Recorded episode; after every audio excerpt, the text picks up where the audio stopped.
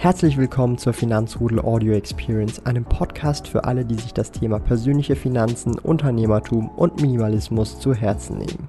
Hier lernst du wertvolle Tipps und Erfahrungen, die du in deinem Leben praktisch anwenden kannst. Mein Name ist Thomas Brandon Kovac, auch bekannt als Thomas der Sparkojute. Ich bin Unternehmer und führe den größten Schweizer Finanz-YouTube-Kanal und Finanzblog sparkojute.ch.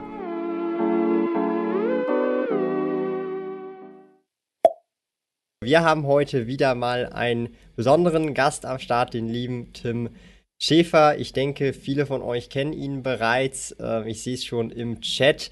Und ähm, für mich ist Tim Schäfer immer mal wieder eine Freude, hier als Gast begrüßen zu dürfen. Er ist hier immer wieder mal auf dem Kanal und ähm, einfach auch ein Investorenvorbild fürs langfristige Investieren, Buy and Hold. Er führt ja auch schon seit sehr langem, mehr als einem Jahrzehnt, einen Blog, der tatsächlich ähm, seit kurzem ein neues Design hat. Richtig, richtig cool. Also ich verfolge den Blog selber ja auch schon seit sehr langem. Mitunter ist das auch eine Motivation für mich gewesen zum Investieren. Umso mehr freut es mich natürlich, dass wir hier auch ein cooles neues Design haben und auch einen YouTube-Kanal hat, der liebe Tim. Aber ähm, vielleicht dennoch, es kennt dich vielleicht dann doch nicht alle. Darum würde ich mich super freuen, wenn du noch mal eine ganz kurze Vorstellung deinerseits auch äh, den Leuten geben könntest, die dich noch nicht kennen, dann können wir nachher, glaube ich, gemütlich ins Gespräch reinstarten. Ja, also mein Name ist Tim Schäfer. Vielen Dank für die Begrüßung und ähm, ja, toll, dass ich hier sein kann. Ich äh, lebe in New York und bin äh, freier Wall Street-Korrespondent für verschiedene, überwiegend deutsche Medien, sowas wie Börse Online, Finanzen.net, Euro am Sonntag oder der Market oder der Börsenbrief Prior Börse und viele andere. Aktienmagazin gehört noch mit dazu. Sehr cool. Also ich finde es immer mega cool, was du da alles machst. Vor allem natürlich auch auf deinem eigenen Blog und YouTube-Kanal. Auf YouTube läufst du ja auch mal durch New York durch, zeigst so, wie das gerade so ist oder auch an der Wall Street. Also mega spannende Eindrücke. Ja. Und natürlich auch Bind holt ein riesiges äh, äh, Thema. Ähm, ich weiß nicht, wie wir direkt einsteigen wollen. Die, also die Leute haben sicherlich auch viele Fragen. Das heißt, wir werden sicherlich auch viele Fragen heute reinpacken. Äh, aber ich möchte auch noch ein paar Leute begrüßen. Number Crunchers, Stammgast, der Yeah, Theodor, äh, Josef Eisenring, Matthias, Jason Stone, Onyx. Ganz viele coole Leute am Start. Also ähm, stellt gerne natürlich auch die Fragen an den lieben Tim. Ich versuche die da direkt dann äh, einzubauen und ähm, vorzulesen. Also schießt einfach nur los. Und ich will direkt mal ähm, so mit, mit einem Thema äh, äh, äh reinschießen, äh, was gerade sehr aktuell ist und dich auch einfach mal fragen, ob du solche Dinge überhaupt verfolgst. Ähm, es gibt ja wieder so diese neue Zockeraktie Aktie AMC. Ja, man sagt ja schon irgendwie das neue äh, äh, GameStop. Was hältst du davon oder verfolgst du solche Sachen überhaupt oder interessieren dich solche Spekulationen überhaupt gar nicht? Ja, ich verfolge das. Ich bin da nicht investiert. Ähm, es ist schon interessant, weil ähm, das ist ja eigentlich so eine Art ähm, Crowd-Investing. Äh, die rufen dazu auf in den sozialen Medien, in eine bestimmte Aktie zu gehen und dann wird da halt reingegangen und die setzen sich verrückte Kursziele. Und die, die, das Unternehmen ist natürlich auch froh drum. Ähm, die sagen dann, hey, ihr kriegt dann gratis Popcorn, wenn ihr da Anleger seid bei uns und die nutzen das aus, ja. äh, weil die machen da natürlich Kapitalerhöhungen und so. Mhm. Also im Grunde genommen ist es schon ein Stück weit Win-Win. Mhm. Aber irgendwann, das ist so eine Art Schneeballsystem. Das geht halt so lange gut, wie neue Anleger reingehen, ja, und die Kurse nach oben bringen. Aber irgendwann kippt sowas. Ähm, aber ich meine, ich muss dazu auch sagen, das, ich meine, das ist die weltgrößte Kinokette, ja das ist schon eine Hausnummer groß und die haben bitter gelitten, die sind bitter mhm. abgestürzt, die ähm, Leerverkäufer waren da drin, das waren die Heuschrecken, die haben sich da reingebissen, ja, das war also auch so ein Blutbad, wo auch viele auf der negativen Seite profitiert mhm. haben. Und dann kamen halt mal so ein paar auf die Ideen und haben gesagt, hey, warum helfen wir denen nicht und treiben den Kurs nach oben und ähm, helfen der Firma. Also es hat auch schon sowas so ein bisschen so Robin Hood-mäßig. Wir, ja. äh, wir, müssen uns da helfen und kann ja nicht sein, dass die da Geld verdienen, wenn die pleite gehen und so. Also ist schon spannend total. Ja. Aber wäre auf jeden Fall jetzt so nichts für dein äh, Portfolio. Also ist ja sehr spekulativ, mehr oder weniger. Da ist ja nicht äh, was Großartiges irgendwie äh, äh dahinter, also ein, irgendwie ein Blue Chip oder ein, ein bestimmtes Investment Case, sondern mehr Spekulation darauf, dass halt mehr Wall Street Bet Anleger da reinkommen, oder? Ja, also es ist schon, vielleicht vor einem halben Jahr war das spannend oder ja. natürlich vor einem Jahr. Ja. Aber jetzt ist das halt schon gut gelaufen, ist schon gehypt. Ich würde mal sagen, es ist gehypt durch die sozialen Medien. Mhm. Und äh, von so, von so Zocker-Sachen, gehypten Sachen versuche ich mich fernzuhalten. Ich kaufe mir so, eigentlich so Krisenfälle wie Carnival vor einem Jahr mhm. oder Airlines wie United, als mhm. die abgestürzt sind oder Southwest Airlines mhm. oder irgendeine Hotelkette während der Krise, ja. Mhm. Ähm, dat, oder im Grunde ist es jetzt immer noch interessant, die Sachen, weil die fangen jetzt gerade an, sich operativ zu erholen. Die, die Kurse sind natürlich schon gut gestiegen, ja. aber so eine so richtig schöne Krisenfälle, das gefällt mir, wenn eine Aktie abgestürzt ist, nicht wenn sie schon ein paar hundert Prozent gestiegen ist. Also du hast gerade noch so Karneval angesprochen, äh, Airlines, äh, Hotels und so weiter. Ähm, was ist da dann dein Investment-Case? Äh, also ist das so, dass du dann einfach die Aktien mehr oder weniger sehr günstig einsammelst und dann langfristig Buy and Hold betreibst, also sprich für die Ewigkeit ins Depot? Oder hast du dann bei solchen Turnaround-Kandidaten auch mal äh, also so ein Exit-Szenario, wo du sagst, okay, jetzt hat sich das Ding erholt und jetzt stoße ich das ab? Ja, also äh, das waren ja vorher, also die Carnival, das war ja Weltmarktführer für mhm. Kreuzfahrtschiffe. Und äh, das hat geboomt ohne Ende. Die kamen nicht nach mit den Bestellungen von neuen Schiffen. Mhm. Äh, die haben Milliarden verdient, Jahr für Jahr gesteigert und ausgebaut. Also das war ein Riesenansturm, total der Trend. Heute wollen die, gerade die Senioren, die wollen halt aufs Meer, Luxus und mhm. äh, wollen viele Städte sehen und in jeden zweiten Tag woanders sein in einem schönen Hafen. Und, und du hast gesehen, die Aktie ist, hat, ist gelaufen und in Familienhand. Dann kam die Krise und dann habe ich gedacht, okay, kaufst du jetzt, das war vor grob einem Jahr, die ist jetzt um 200 Prozent gestiegen knapp. Ähm, nee, aber ich gebe die nicht her, weil das ist eine, das sieht aus, als ob viele Leute halt so das mhm. genießen, auf dem Kreuzfahrtschiff zu sein. Und das kommt wieder zurück, wenn, wenn die Pandemie am Abklingen ist. Da bin ich fest von überzeugt. Mhm. Ich glaube, die haben auch gesagt, dass die Buchungszahlen wieder anziehen, äh, ziemlich stark. Und das kann also das Vorkrisenniveau locker wieder erreichen. Ja. Vor allem, wenn sich ja das äh, so alles aufgestaut hat, dass viele Leute nicht reisen konnten, äh, gezwungenermaßen Geld gespart haben und jetzt sich sagen, hey, Jetzt gönne ich mir das halt einfach und wenn das halt wirklich äh, in so einem großen, ist wie so dieser Jojo-Effekt. Du musstest viel so sozusagen äh, zurückstecken und dann kommt auf einmal relativ viel auf einmal, weil jetzt so vieles wieder erlaubt ist oder einfacher möglich ist, Reisen und so weiter. Genau. Ja. Wir haben schon so die ersten Fragen aus der Community und hier auch so eine spezifische Frage von ähm, Erik äh, Morales. Er schreibt nämlich, er hat den Fehler gemacht, nicht zuerst den Notgroschen zu besparen und hat halt entsprechend ähm, ETF-Investments getätigt ohne einen Notgroschen.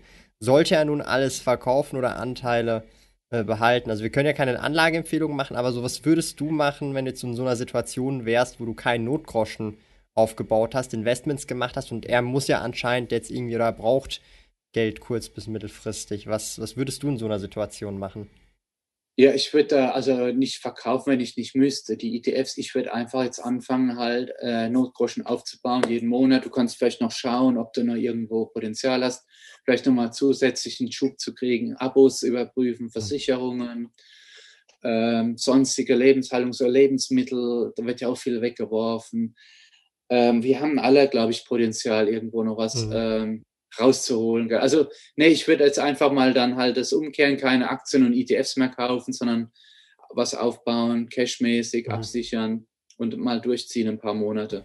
Also im Prinzip einfach lieber das, was man schon hat, liegen lassen und lieber einfach die Sparquote nicht investieren und damit den Notgroschen wieder aufbauen oder ja. halt ähm, die genau. Rechnungen von zahlen oder was man halt da braucht. Cool finde ich auch, äh, ist wahrscheinlich deutlich besser langfristig äh, äh, gesehen. Schreiben tatsächlich auch viele Leute aus der Community ebenfalls.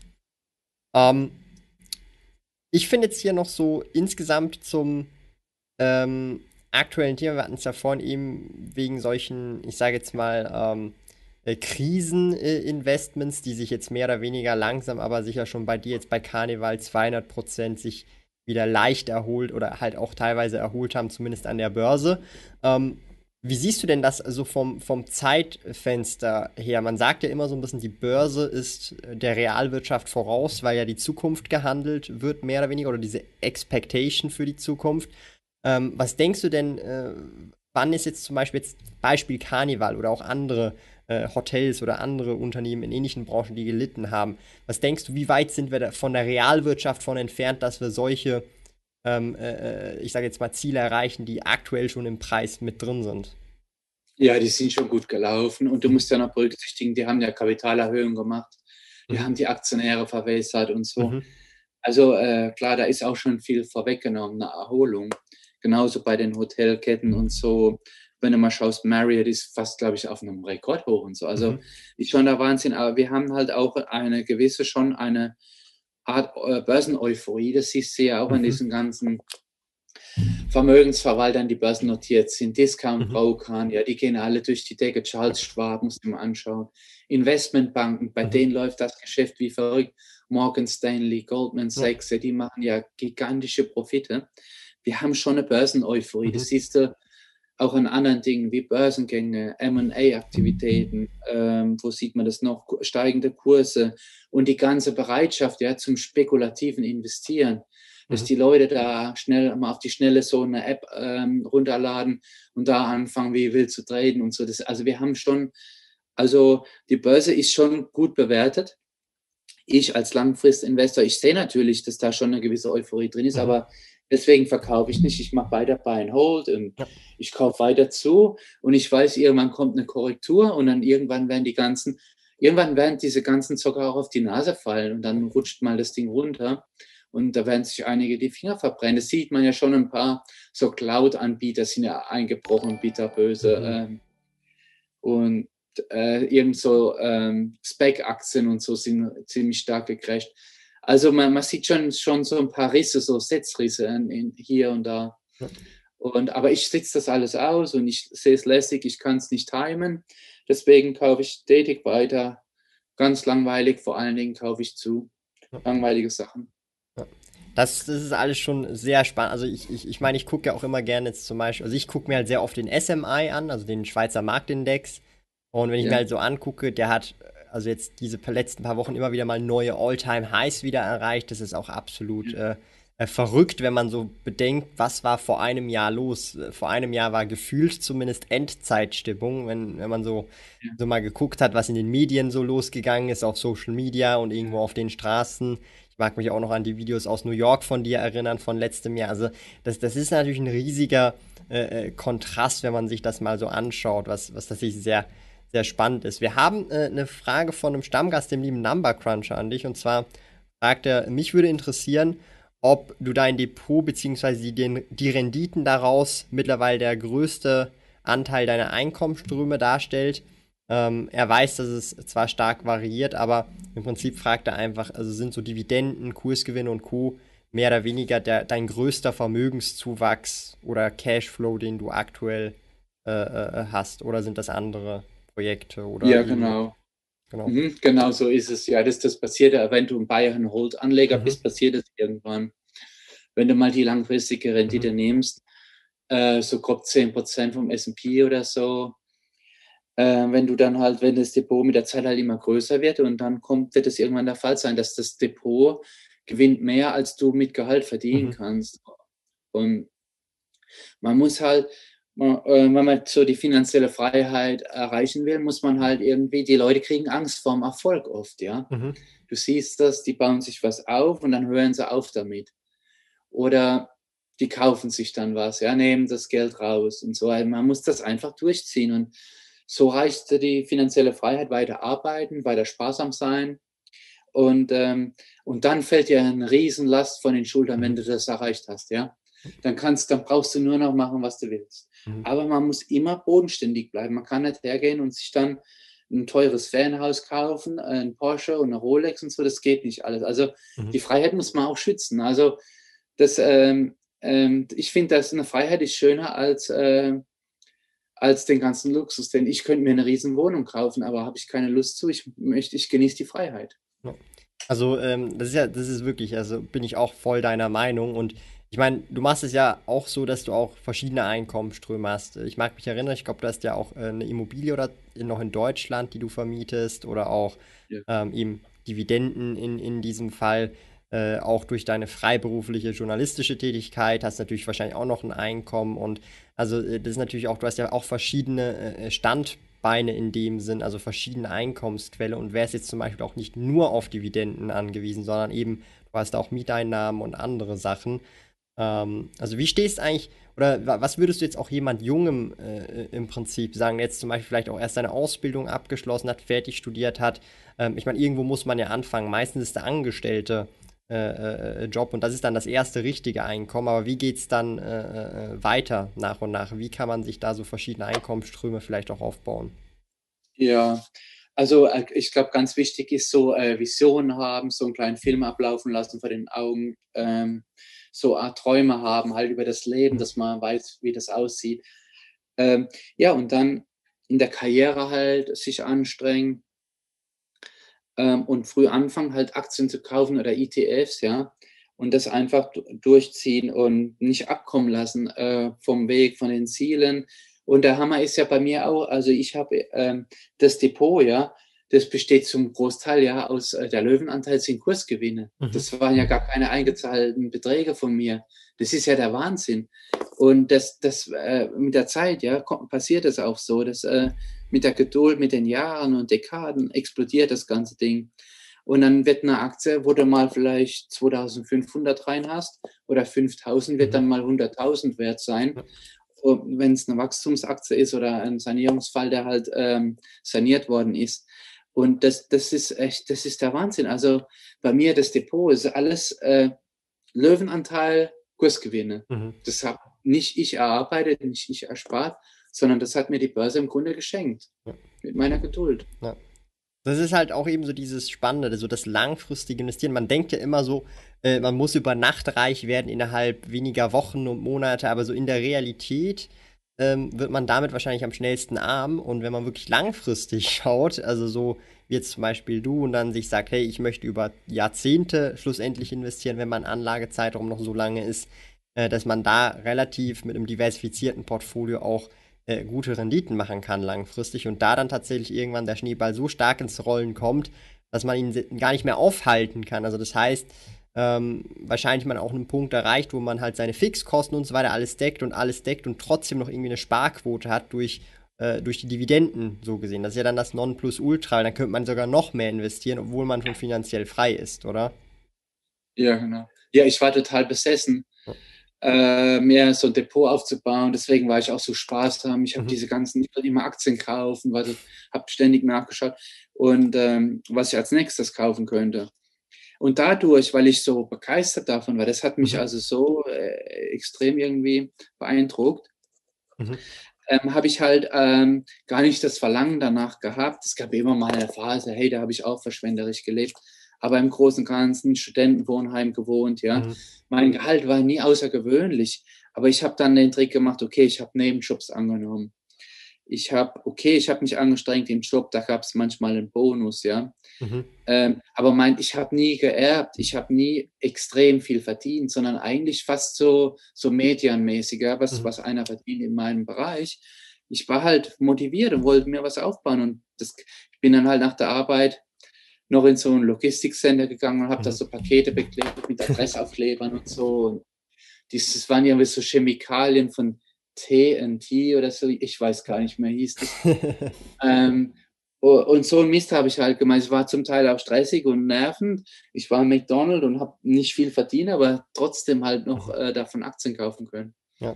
Also das ist auch so, äh, die Fleißigen werden dann auch mal irgendwann belohnt, wenn man dann auch das Geld äh, entsprechend auch investiert, das für einen arbeiten kann. Ähm, ich finde, es passt jetzt gerade hier auch noch eine Frage von Foresty. Äh, ist vermutlich ein Anfänger oder eine Anfängerin. Und zwar, er oder sie fragt, ist es denn jetzt sinnvoll für neue Investoren einzusteigen oder sollte man, wie du gesagt hast, auf die Marktkorrektur warten? Also sprich, äh, ist jetzt einsteigen oder halt lieber noch warten? Das ist ja immer so die klassische Frage insgesamt ja. beim Investieren, wenn man jetzt neu anfängt. Ja, also im Schnitt läuft hier die Börse 10 Prozent und das sind alle Krisen und Crashs eingerechnet und Markteinbrüche. Mhm. äh, jeder Börsentag bringt eine Mikro, positive Mikrorendite. Mhm. Ähm, deswegen ist es besser, heute als morgen einzusteigen, weil wir kennen die Zukunft nicht. Ich kann dir nicht sagen, wenn ich es wüsste, würde ich dir sagen, warte mhm. ab zur, bis zur Korrektur. Aber der Markt kann auch seitwärts laufen, jetzt mhm. mal jahrelang, oder? Und dann hast du die Aktienrückkäufe vergessen, die Firmen machen ja. und die Dividenden vergessen. Also der Markt bringt jeden Tag eine kleine Mikrorendite. Deswegen ist jeder Tag, den du nicht drin bist, ein verlorener Tag. Ja, ja das ist so. Sehe ich auch so. Und ähm, ich meine, man kann das ja am besten dann auch tun mit, mit also jetzt klingelt es bei mir, es tut mir mega leid, aber es ist, glaube ich, was Wichtiges. Ich weiß es nicht. Du, tut mir leid. Okay. Ja, also deswegen, weil wir das Markttiming äh, nicht hinkriegen, ist es gut, wenn du langfristig investierst und früh anfängst und am Ball bleibst. So. Und dann einfach nachlegen, nachlegen, nachlegen, jeden Monat was dazugeben und einfach durchziehen. Ja. Markttiming und so geht, gelingt nicht.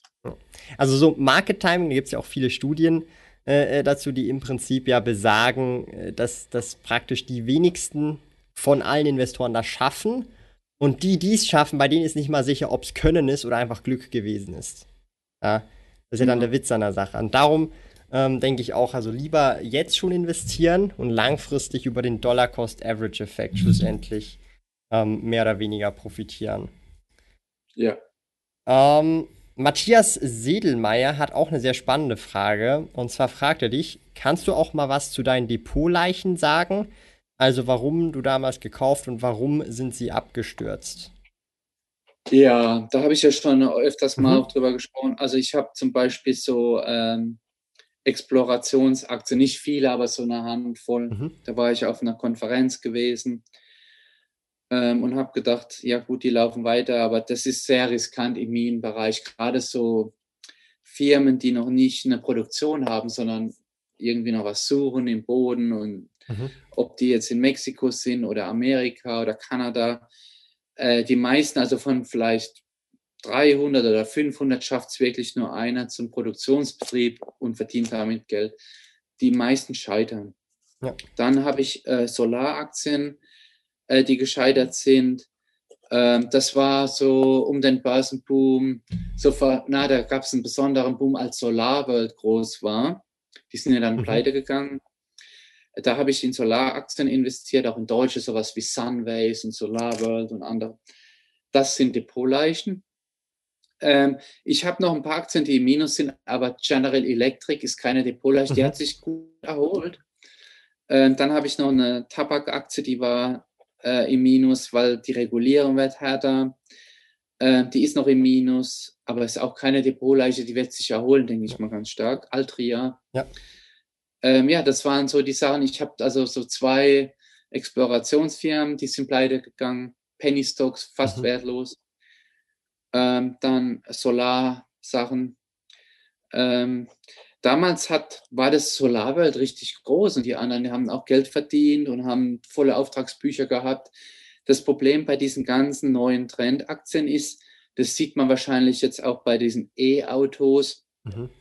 Da gibt es so viele Neugründungen, ja, und das ist äh, ein Hauen und Stechen. Ähm, und da kommen so viele neue, die haben äh, auch Großkonzerne steigen dann mhm. ein in so ein neues Feld ob das digitaler, äh, was sagen 3D-Druck ist ja. oder Cannabis-Aktien, was jetzt auch neue Modethemen sind. Mhm. Da ist der, also der, der Konkurrenzkampf ist brutal. Und da werden es nur wirklich eine Handvoll, ja, werden es schaffen zum Milliardenkonzern und zum Profit. Die anderen krebsen rum, manche gehen pleite, manche fusionieren oder bleiben dauerhaft im Penny-Stock-Bereich. Ja, das ist, ist ein hartes Ding, ein hartes Brot. Also so wie damals vielleicht auch äh, die Internetunternehmen um die 2000 rum oder die, die 90er Jahre. Da hat, ich meine, da haben auch nur eine Handvoll von überlebt und sind heute oder heutzutage mitunter die größten. Und viele weiß man gar nicht mehr, wie die alle noch geheißen haben und, und was weiß ich alles. Einfach irgendwas im Internet halt gemacht haben, ja, oder Internet im Namen hatten.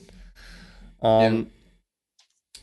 Das ist auch eine spannende Frage. Äh, die würde mich auch tatsächlich interessieren von Number Crunch. Und zwar, äh, äh, fragt er dich mehr oder weniger, war der Wechsel in die äh, Selbstständigkeit, Unternehmertum langfristig nie eine Option für dich?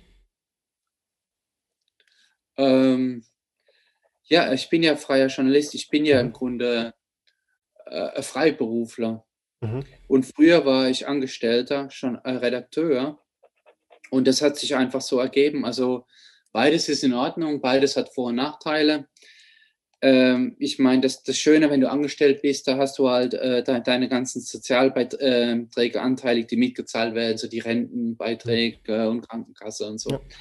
Und du hast, du musst nicht so kämpfen, dein Gehalt kommt, du gehst halt zur Arbeit, du strengst dich natürlich an und so, aber wenn du so Freiberufler bist, bist musst du halt ähm, mehr ähm, kämpfen halt ähm, und es Mhm. kann auch stressiger sein, gell? Ähm, aber dafür ist dein Gehalt kann nach oben hin, ähm, kann halt schnell ausbrechen, äh, aber es kann genauso gut nach unten sausen. Mhm. Also ich glaube, das ist auch so eine Charaktersache, das, das hängt von jedem Einzelnen ab, also in welche Richtung er gehen mag. Äh, Mhm. hat beides Vor- und Nachteile. Durch die Digitalisierung hast du im freiberuflichen Bereich vielleicht äh, sogar heutzutage Vorteile, weil es einfacher ist, um an ähm, Mhm. Aufträge zu kommen. Gell? Und du bist auch einfach insgesamt wahrscheinlich viel äh, äh, flexibler und du kannst dann auch mit mehreren, äh, ich meine, Auftraggeber zusammenarbeiten. Du bist ja dann nicht nur fixiert auf äh, mit, mit einem Auftraggeber zusammenzuarbeiten, du kannst dir ja einen Pool draus raussuchen und das ist dann auch wiederum etwas, äh, vielleicht auch etwas weniger äh, Risiko jetzt gegenüber einem Angestelltenjob, der halt von einem Unternehmen äh, äh, abhängig ist. So kann man es ja dann auch anschauen. Ja. Ähm, von Fabian Schmitz kommt jetzt auch noch mal eine coole Frage und zwar zu den Lebenserhaltungskosten in New York. Die sind ja in, ja, also Lebensmittel und Miete und Co. sind ja relativ hoch. Ähm, Wie ist das so bei dir, also, prozentu also prozentual und auch absolut bei den Lebenserhaltungskosten? Also was, was muss man da so, so rechnen in, in New York, also wenn man dort leben möchte und arbeitet? Ja, also am Anfang habe ich gewohnt, also total einfach wie so ein Mhm. Student. Ich habe gewohnt in einer WG lange Zeit, jahrelang. Und da kannst du dir dann halt alle Kosten teilen. Also nicht nur die Miete, sondern auch Internetzugang, ja. Was haben wir noch geteilt? Die ganzen äh, Gasanbieter, äh, Strom und den ganzen Kram halt. Ähm, und man kriegt halt auch viele, man hilft sich untereinander auch. Das hat auch viele Vorteile, Mhm. äh, kostenmäßig sogar, ja. Ähm, kriegt viele Tipps und ähm, Reisekosten kann man sparen. Und, also das habe ich lange Zeit gemacht. Und da habe ich damals bezahlt so grob 1250 für Miete Mhm. und Nebenkosten, ja. Äh, durch die Wie viel äh, Zimmer WG. war das? Also nur ein WG-Zimmer? Na, das waren zwei Schlafzimmer halt. Ähm, Okay. Und ein Wohnzimmer, eine Küche, zwei Schlafzimmer. Da hatte jeder im Grunde sein Zimmer, da war eine Matratze drin. Mhm. Ähm, und den Rest des Wohnzimmer und Küche und so alles geteilt und das Bad geteilt. Aber dein Anteil war Äh. 1500 Dollar. Oder wie? 1250. Ah, was, so Dollar. viel nur für, für einen WG-Anteil? Boah, das ist aber ultra Ja. krass. Gut, ich wollte, naja gut, ich wollte schon in Manhattan wohnen. Achso, ja. ja, ja. Und ich hatte auch schon einen gewissen Grundanspruch. Aber wenn du nach Queens gehst oder irgendwo au- außerhalb in Brooklyn oder Staten Island, kannst du schon vielleicht was günstigeres finden. Aber New York ist teuer. Und heute, so Wohnkosten muss ich zahlen, so, naja, es sind ja schon fast 2000 Dollar oder so, alles in allem. Gell? Krass, okay, heftig. Das ist, ist, ist ähnlich äh, wie in der Schweiz, aber zum Teil finde ich sogar schon fast äh, mitunter etwas sogar teurer, sogar je nachdem, wo das wahrscheinlich ist, Ja. genau in New York. Boah, das ist schon heftig.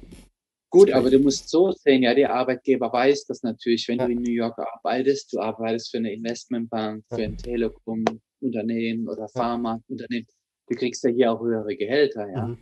Ja. Also das, im Grunde, äh, diese ganzen Lebenshaltungskosten, das gleicht sich ja wieder aus, ja, weil das Gehaltslevel ist höher. Also, äh, ja, man, man vergleicht da schnell Äpfel mit Birnen und so und ist dann irgendwo äh, gedanklich gefangen. Boah, ist das viel, ja. Ähm, ist auch noch eine spannende Frage. Und zwar fragt Dr. No, was du von äh, Gold oder Edel Edelmetallen hältst und ob du diese selber auch im Portfolio hast. Ja, ähm, ich habe ähm, kein, also kein, ich habe kein physisches Gold oder Silber oder so.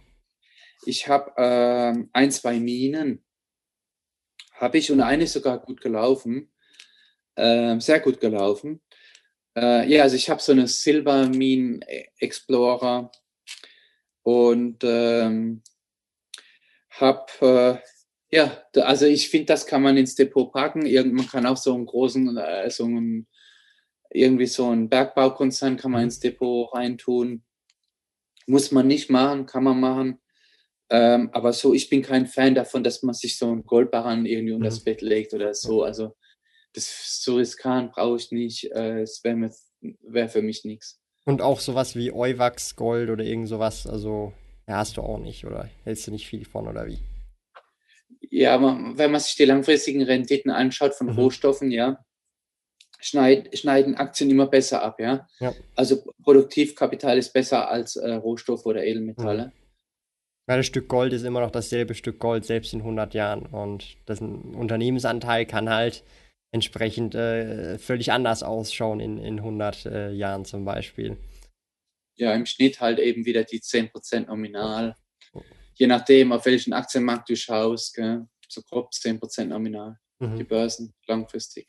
Ähm, es gibt ja aktuell auch sehr äh, ein spannendes Thema und zwar äh, Inflation, Deflation, also mit der ganzen auch Geldpolitik, die USA mit den Stimuluschecks und äh, so weiter, was das für äh, mittel- bis langfristige, aber auch kurzfristige Wirkungen hat in der gesamten Weltwirtschaft oder auch in gewissen Regionen.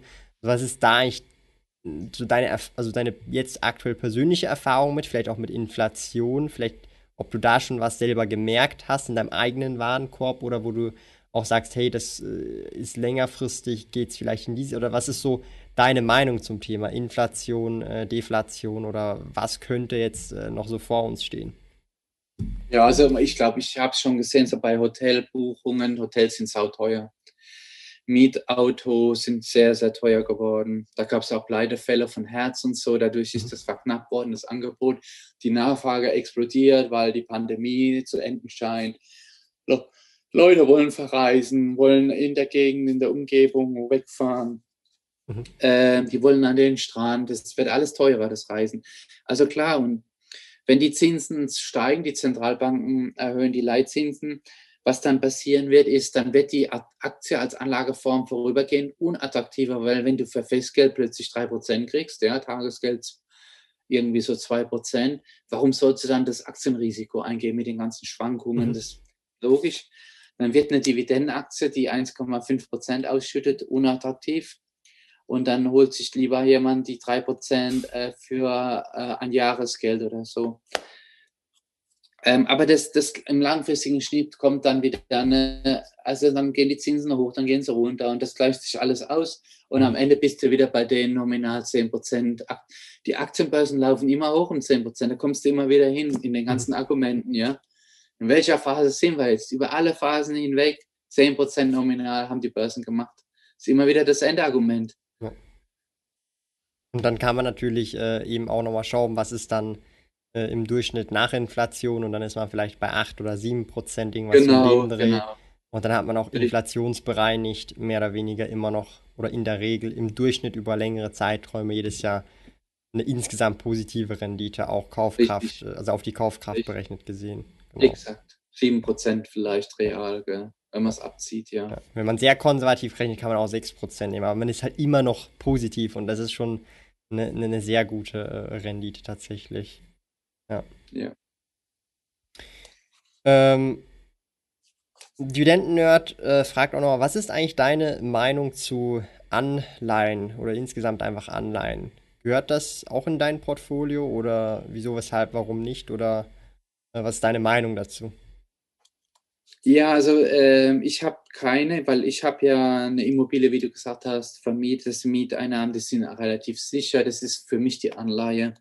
Dann haben wir ja auch alle Rentenansprüche. Das ist für mich der Anleiheanteil.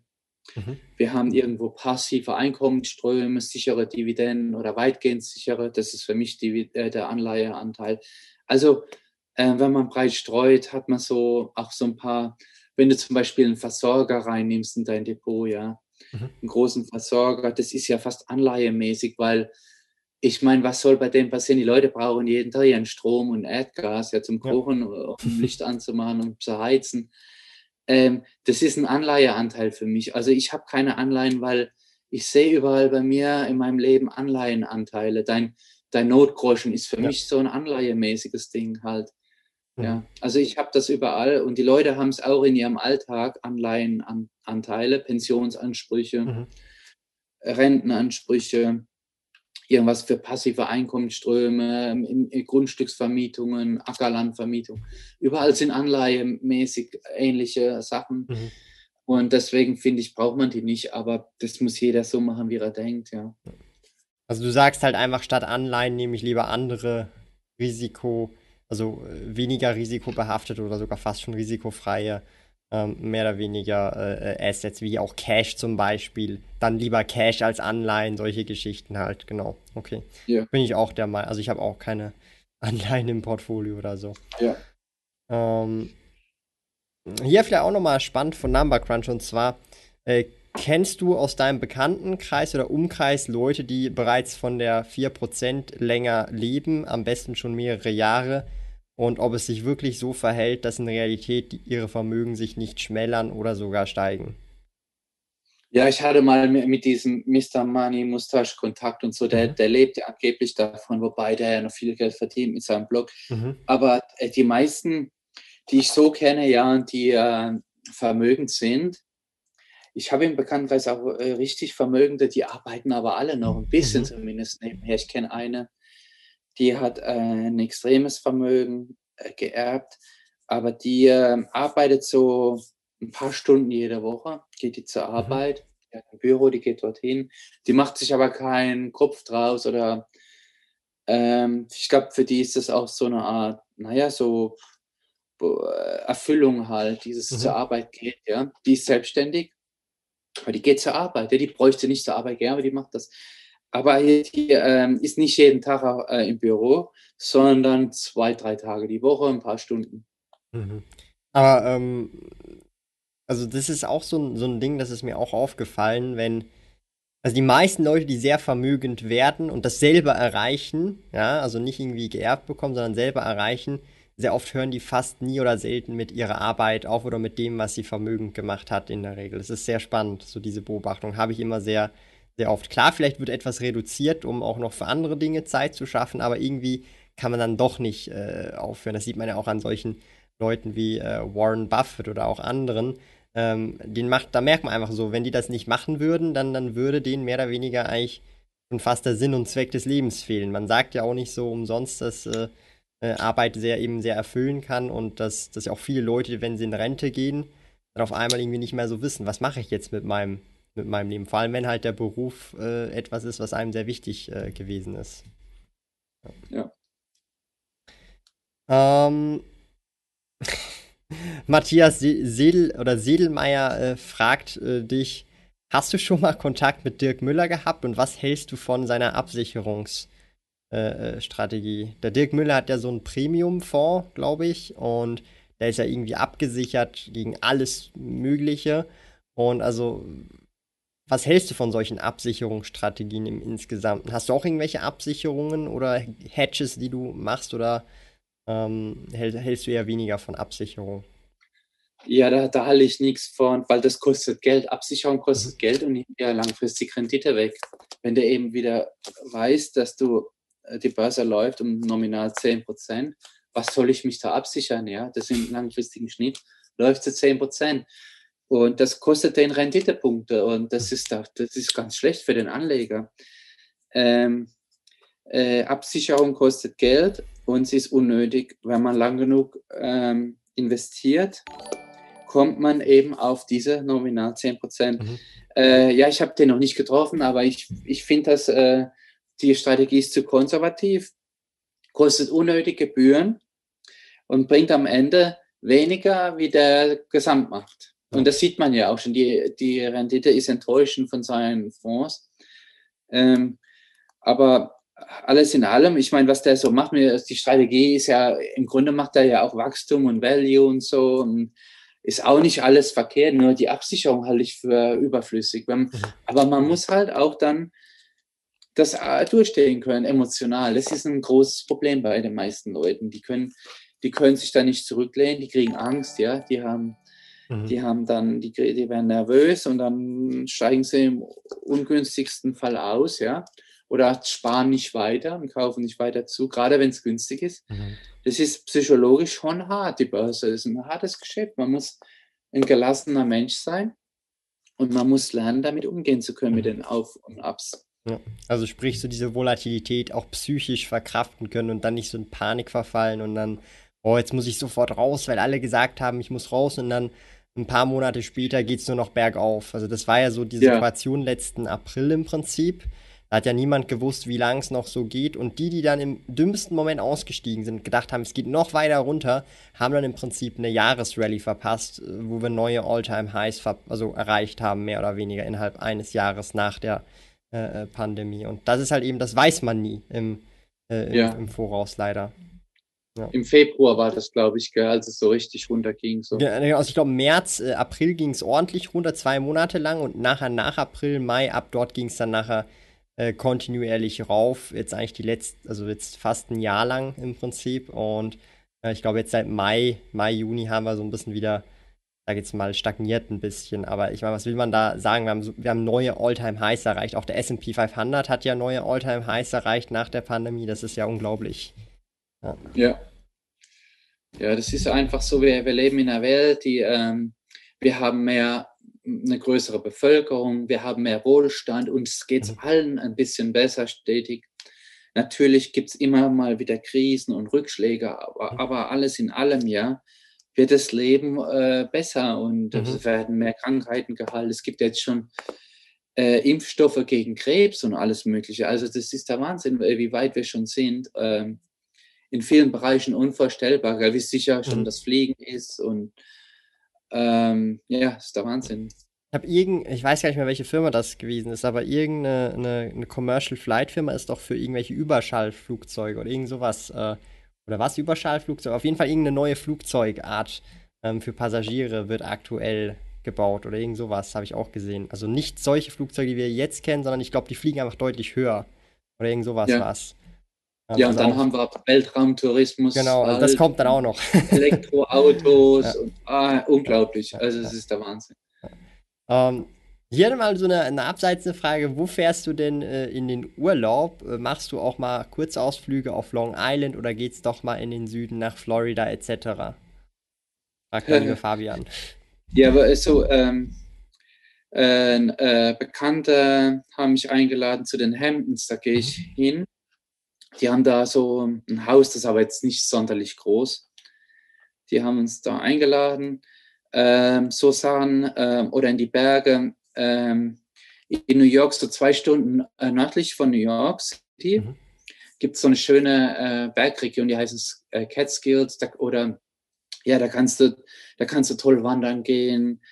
Da gehe ich hin mit Freunden, da gehen wir wandern. Mhm. Da gibt es auch tolle Wasserfälle, da gibt es sogar wilde Bären, gell? Das ist der Wahnsinn, so Braunbären okay. und so. Ähm, ja, wandern kannst du da gehen ähm, und äh, da kannst du auch so, so eine Hütte mieten, ja. Ähm, sowas steht bei mir auf dem Programm.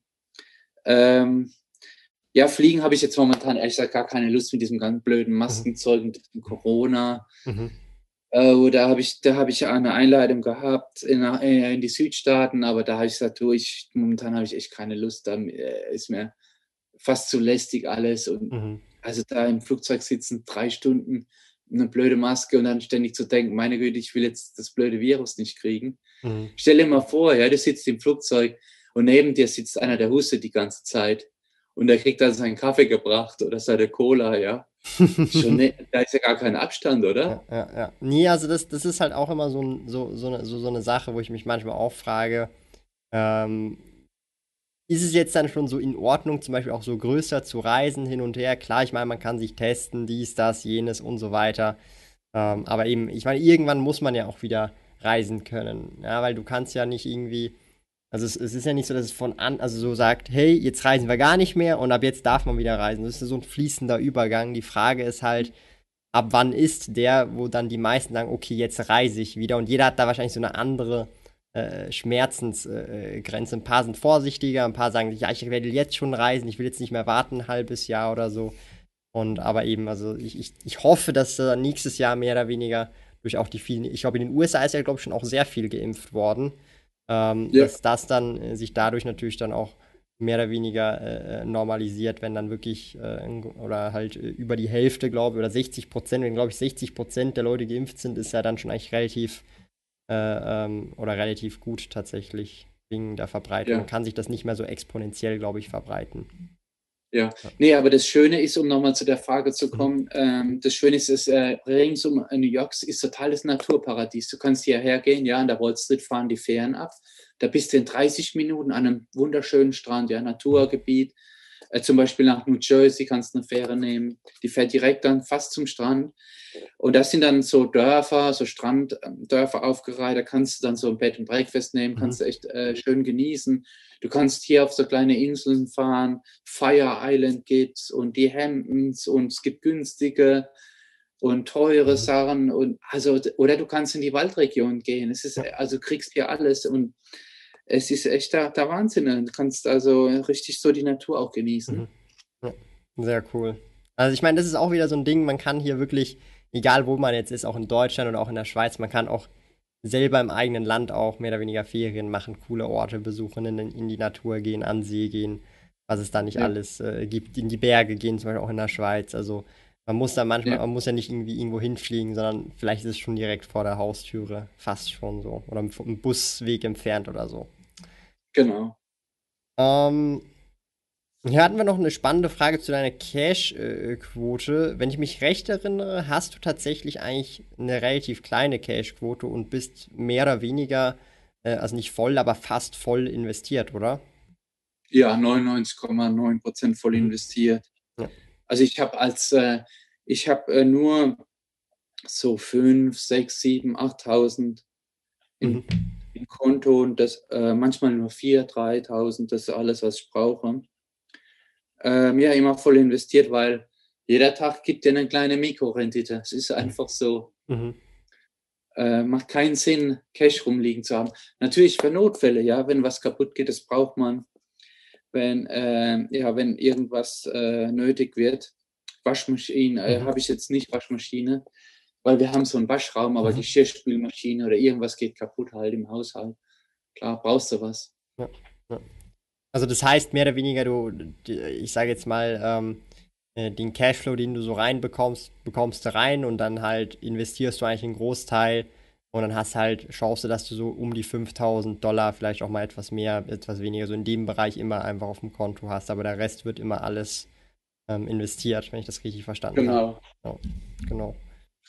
Genau, das ist natürlich auch eine äh, Approach. Man muss nicht immer eine Cash-Quote äh, haben, vor allem wenn man eh, sich eh sagt, ich will voll investiert sein. Aber da muss man, ich glaube, das muss man auch, ähm, wie auch jetzt in anderen Fällen, auch wieder so psychologisch verkraften können. Ich meine, wenn es ja crasht, gibt es tatsächlich auch Leute, äh, die dann äh, sagen, ja, ich brauche halt dieses Cash, um mich sicher zu fühlen oder was auch immer. Das ist auch wieder, glaube ich, so was Individuelles, oder?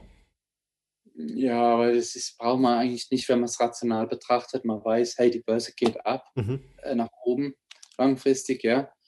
Was soll ich dann Cash rumliegen haben? Klar, für Notfälle, aber das muss ja nicht 12.000, 20.000 sein oder 100.000. Für was ja. denn? Wenn ich jetzt nicht ein Haus kaufen will oder eine Wohnung kaufe oder irgendwas, ein Projekt habe, braucht man nicht. Aber die Leute haben das, wenn du mal guckst in Deutschland, wie viele Leute da Geld rumliegen haben, ja, stapeln das in der Schweiz ja auch. Da gibt es viele also ich habe auch einiges ja, an Cash. ja, das ist nicht, das ist nicht gerade, ja, ich meine, ist nicht gerade, also rational betrachtet braucht man das nicht. Ich weiß, vielleicht hat es noch andere Gründe, aber. Ja, es, es äh, kommt wahrscheinlich so drauf an, so was deine Fixkosten sind und ob du das jetzt nur für dich privat wahrscheinlich brauchst oder ob du das jetzt noch irgendwie geschäftlich, also so verwenden, also verwenden äh, äh willst. Also ähm, also zum Beispiel privat habe ich jetzt auch nicht so extrem äh, viel, bis auf die Notgroschen, aber äh, so geschäftlich sage ich mir halt schon, ich will schon ein paar hunderttausend müssen halt schon ready sein, weil wenn du halt Gehälter zahlst, deine Gehaltskosten pro Monat sind äh, für externe Leute äh, über 15.000 pro Monat, dann noch Freelancer für über 5.000 pro Monat und da, da, da, läppern sich halt schon so Geschäftskosten und dann denkt man sich, ja, da will man schon lieber für ein Jahr im Trocknen vielleicht sein, falls mal irgendwas passiert, damit du alle Gehälter zahlen kannst, alle Freelancer zahlen kannst, ohne dass da irgendwelche, sag ich mal, Liquiditätsengpässe sind. Aber so für nur privat finde ich auch, dass man jetzt nicht so riesige, riesige äh, Beträge äh, braucht. Da reichen schon deutlich kleinere Beträge, also sehr klar, also im Vergleich sehr kleine Beträge. Ja. Um, ähm, hier, das ist auch spannend. Äh, von Tim fragt nämlich dich, Tim, hast du auch etwas Krypto als Beimischung im Depot?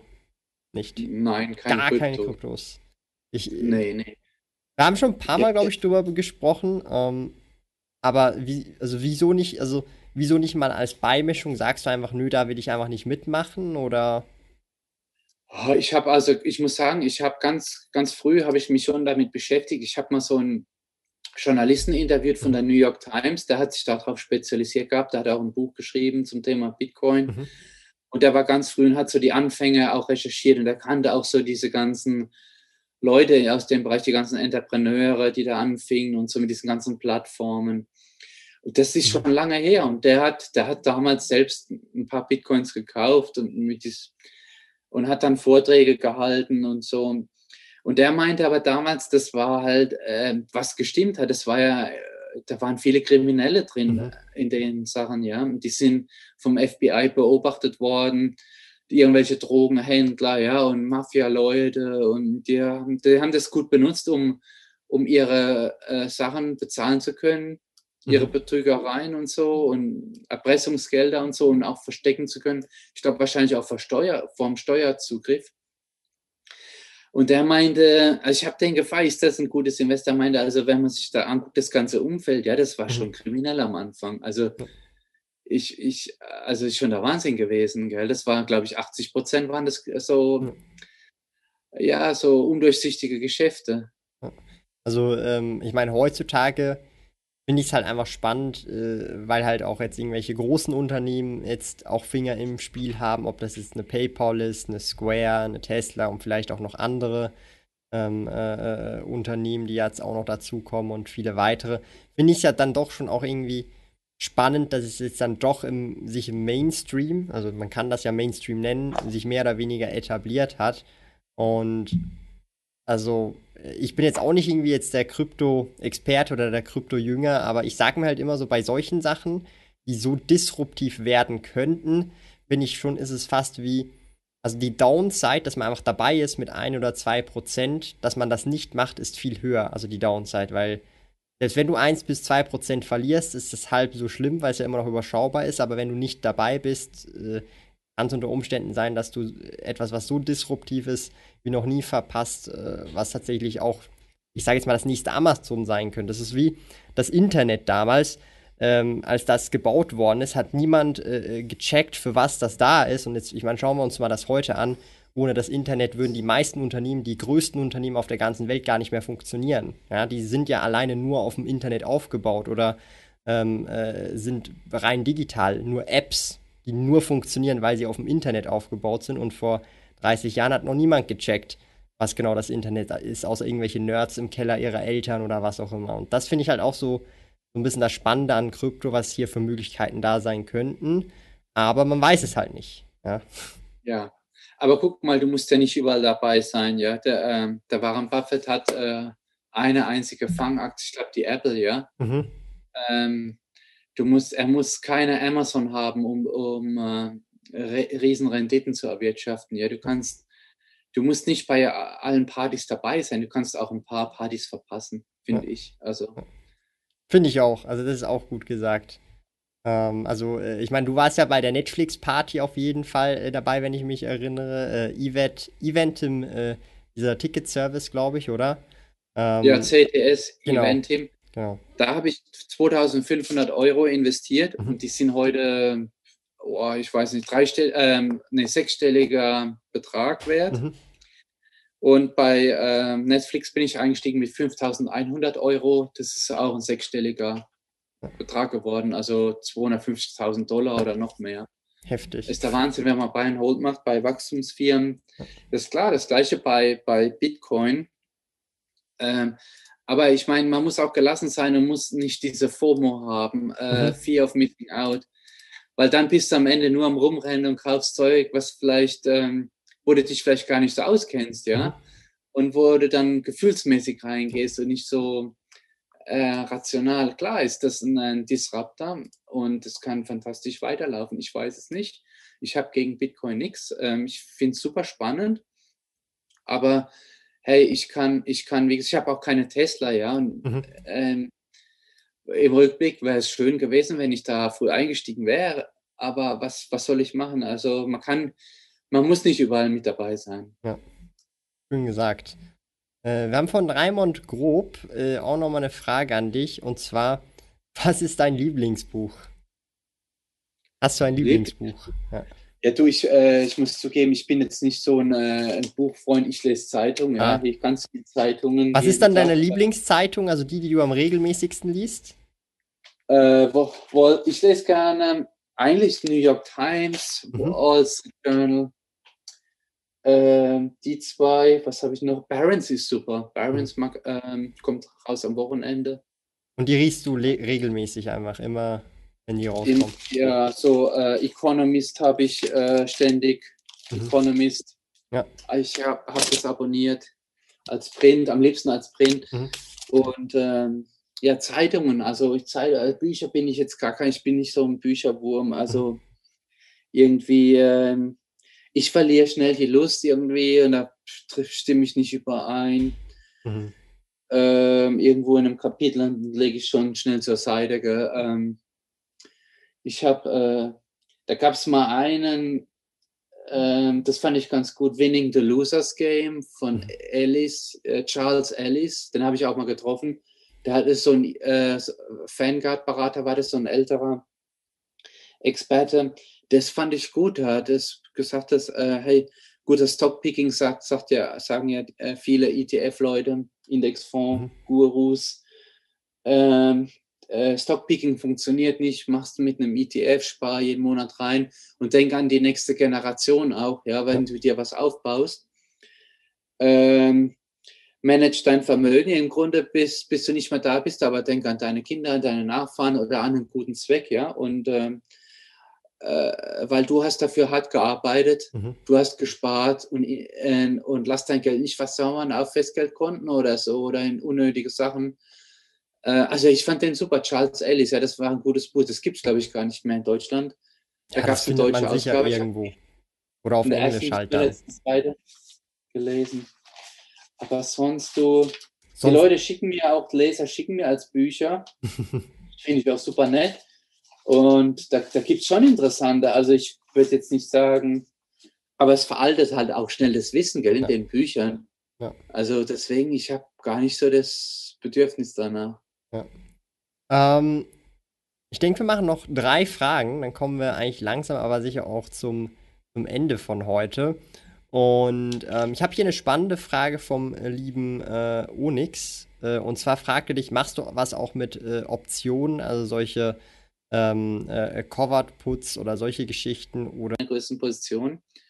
Und so Sachen, ja, da kann ich mich für begeistern. Aber alles, wenn es so spekulativ wird oder ich steige nicht durch oder du hast hohe Gebühren und so, ich mhm. mache so ganz einfache, simple Sachen auch. Also mehr oder weniger so, einfach auch. wirklich Beteiligung möchtest du haben und nicht irgendwelche strukturierten Produkte, Derivate genau. oder was auch immer, sondern einfach wirklich nur die Beteiligung der Aktie des Unternehmens und diese möchtest Direkt. du besitzen als Aktionär, ja. genau. Genau, ja, keine Zertifikate und so, ja. kein Zwischenhändler, kein Zwischenmann. Ja. Ähm, genau. Hm, zwei letzte Fragen, die finde ich selber auch sehr spannend von Zen Sascha. Äh, was hältst du von japanischen Aktien? Der japanische Markt ist ja schon sehr spannend, finde ich so persönlich. Ja, genau, die hatten ja auch, die hatten, eine, die hatten eine Riesenblase und die hatten ja, bei mhm. denen war das Besondere, als bei uns die Internetblase geplatzt ist, die hatten ja zur gleichen Zeit, das war das Verrückte, noch eine Immobilienblase. Mhm. Das heißt, die Grundstücke, du hast eine kleine Wohnung, hat da auf einen Schlag mal drei Millionen gekostet, mhm. Dollar oder zwei Millionen. Und dann hatten sie noch die, die Aktienblase. Und deswegen hat es so lange gedauert, bis sich das wieder bereinigt hat. Und mittlerweile sieht es so aus, als ob sie wieder auch so eine kleine Aktienrendite gibt und die Leute wieder investieren in Aktienmärkte. Die hatten dann so eine Angstphase, da haben die Einwohner gesagt, hey, der Aktienmarkt ist ja verrückt, ist alles geplatzt. Ähm, wir investieren nur noch in Tagesgeld und mhm. Versicherungen mhm. und Sparbriefe und so. Aber jetzt ähm, gibt es da wieder auch einen kleinen Aktienboom. Mhm. und äh, super spannend. Ähm, äh, das Problem bei denen ist halt, die haben wenig Immigration, die haben eine schrumpfende Bevölkerung, die haben ein hohes Alter der Bevölkerung. Aber es kommt jetzt wieder ein bisschen Schwung in die Aktienmärkte. Ja, auf jeden Fall super spannend. Die Staat, die Zentralbank, die japanische, hat auch viele Aktien aufgekauft. Ja. Das ist einer der größten Aktionäre in Japan. Und dadurch haben sie auch die, die Börse gestützt und unterstützt. Und äh, du hast da sehr konservative äh, Unternehmenspolitik. Ähm, stabile Bilanzen, langfristig ausgerichtet, orientiert. Die passen auf, dass, äh, dass der, der, der Brand, die Marke nicht ruiniert wird. Mhm. Langfristig, also die machen ja auch das Kaizen und so, Kostenmanagement, ziemlich radikale, auch ähm, Qualitätsmanagement. Super spannend. Also ich habe keine japanische Aktie, also müsste ich auch mal nachschauen. Da Warren Buffett hat ja einige aufgekauft. Ja von einem Jahr oder so. Glaube ich auch. Zwei Äh, nicht aus der Automobilbranche oder habe ich da was falsch im Kopf? So Beteiligungsfirmen, so ähnlich. So okay. Handelshäuser hat er ja. gekauft, so drei. Ja. Bei ihm ist ja das Neueste, dass er, das ist auch ein guter ähm, Ansatz, weil du angesprochen hast, so Absicherungsgeschäfte mhm. und so. Wie kannst du das Risiko rausnehmen, wenn du eine Firma kaufst? Und bei ihm ist aufgefallen, dass wenn er was kauft, kauft er oft die drei größten Anbieter. Mhm. Also wenn du zum Beispiel sagst, hey, ich will einen amerikanischen Lebensmittelanbieter oder einen Schweizer, warum nehme ich nicht drei Konkurrenten in einem Paket zusammen? Mhm. Oder drei Airlines, ja? Mhm. Ähm, so nimmt er das Risiko raus. Wenn mal einer scheitern sollte, die anderen ja, zwei werden vielleicht davon profitieren. Ja. Also zum Beispiel bei so Nahrungsmittelherstellern zum Beispiel oder halt so Basiskonsumgüter kann man ja sagen, Unilever, Nestle, General Mills und dann hat man so ein Dreierpaket und Richtig, muss ja. halt gucken, wie ich es aufteilen möchte. Aber ich bin auf jeden Fall in einer Branche halt direkt mit drei Unternehmen äh, äh, äh, drin. Und falls eines der drei Unternehmen mal irgendwie hops gehen soll, hat man die anderen zwei in derselben Branche immer noch. Und die profitieren ja dadurch dann vermutlich dann auch, wenn einer der Top 3 halt hops geht, weil dann die Kunden woanders hin, äh, ja. hin müssen mit ihrem Geld. Ähm, kommen wir zur, äh, äh, zur letzten Frage. Ich gucke mal, was wir hier noch Spannendes finden äh, können, was zum Abschluss passen könnte. Hm. Hier schreibt aber auch noch jemand, Maxi äh, Ramone. Hallo Tim, du bist der einzige Blogger, YouTuber, von dem ich alles lese, schaue. Sehr inspirierend, danke dafür. wow. danke, danke. Das äh, muss man auch erstmal schaffen, wirklich, dass alles gelesen und geschaut wird. Also da hast du wirklich viele äh, treue Leser und Zuschauer tatsächlich. Hm, ich sehe gerade gar keine, also ich sehe direkt gar keine wirklichen äh, Fragen äh, mehr. Dann, dann, dann nehme ich einfach mal so die letzte Frage auf jeden Fall in Anspruch. Und zwar, wir haben jetzt viel über verschiedene Themen hm, geredet, ob das jetzt Inflation gewesen ist, aktuelle Märkte, AM, AMC oder auch völlig andere ähm, äh, Geschichten. Und ich habe vorhin diese Frage auch ein paar Mal gesehen und das stelle ich mir manchmal auch, so wenn man jetzt schon finanziell frei ist wie du und man hat jetzt schon finanziell gesehen vieles erreicht, man hat viele Freiheiten, du kannst deinen Tag so einteilen, wie du möchtest, die Zeitschriften lesen, die du möchtest am Morgen, wie du das halt so willst.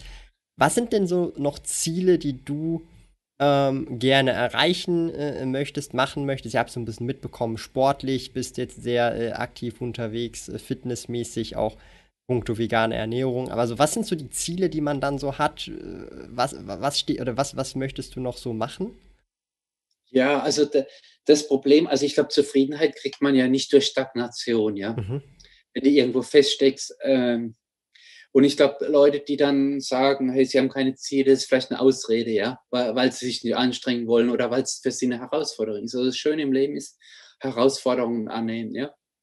Und da bin ich noch am Zoom. Genau, Fitness habe ich gemacht. Ich habe abgenommen. Ich mache jetzt ein, äh, ja, ein Fitnessprogramm halt äh, morgens um acht so eine Stunde. Ähm, und ich habe die Ernährung umgestellt, genau, vegan, viel Gemüse und Obst mhm. und so. Man kann überall dran arbeiten, noch was Neues machen, ausprobieren. Ich mache so Ess-, Fresspausen. Mhm. Ich habe früher ständig gefuttert. und äh, ja, vielleicht auch beim, beim Job, ja. Ich das Problem ist, äh, ich bin da noch am Überlegen, am Experimentieren. Stagnation ist nie gut. Also man kann, man kann sich ja neues Ziel stecken, auch finanzieller Natur, was dein mhm. Einkommen angeht oder Depot, das ist eigentlich in Ordnung. Ähm, ohne gierig zu sein, man kann auch natürlich was zurückgeben. Und das sollte man auch tun. Ähm, Das kann man einerseits machen, indem man jährlich was spendet und andererseits sollte man das machen über ähm, den, ähm, naja, man macht so eine Art Testament oder so halt mhm. ähm, oder richtet irgendwas ein halt. Ähm, ja, also ich glaube, man ist wichtig im Leben, dass man äh, sich Ziele steckt, aber das ist alles so, eine, hat alles Wechselwirkung. Wenn die Ziele zu hoch sind, wenn sie zu anstrengend sind, wirst du unzufrieden, wenn du es nicht schaffst. Also man muss sich da genau überlegen, äh, was mache ich und man kann, also viel Stress kriegst du aus dem Leben raus und ich glaube eine innere Zufriedenheit auch, wenn man so von Tag zu Tag lebt, ohne mhm. große Ziele zu haben. Einfach so aufsteht, Zeitung liest, Kaffee trinken, seine Arbeit macht und gar nicht groß nachdenken. Das ist auch eine coole Strategie, finde ich einfach. Äh, auch irgendwie so in gewisser Weise erstrebenswert. Also ich bin da noch am überlegen, äh, was ich mir so als nächstes so an Zielen stecke, aber die, genau, Fitness und Ernährung habe ich mir vor einem Jahr und bin ziemlich weit gekommen, muss ich ehrlich sagen, mhm. gesteckt, da was zu verbessern, ja. Sehr schön, sehr, sehr schöne äh, äh, Schlussworte, wo man sicherlich auch was mitnehmen äh, äh, kann. Und ähm, ich bedanke mich auf jeden Fall herzlich bei dir, Tim, dass du hier äh, dabei gewesen bist. Hat wie immer sehr Spaß gemacht und äh, habe auch wieder was einiges gelernt. Ich hoffe natürlich, die Zuschauer auch. Und wie immer findet ihr den lieben Tim auf dem neuen äh, Blog-Design. Ja, man stagniert auch nicht auf der Online-Präsenz. Auch hier wird äh, auch mal frischen Wind äh, äh, reingeblasen, weil ich mag mich ans alte Design noch sehr erinnern. Das war ja schon wirklich sehr lange äh, am Start. Und darum sehr, sehr, sehr cool, dass wir hier jetzt ein neues Design haben. Aber ihr findet den lieben Tim auch auf YouTube und natürlich Instagram und Co. Darum, ich bedanke mich nochmal ganz herzlich, dass du hier gewesen bist, Tim wünsche dir einen schönen Abend und wir sehen uns sicherlich wieder ebenfalls hier auf diesem Kanal. Alles klar, mach's gut, Thomas. Danke für die Einladung.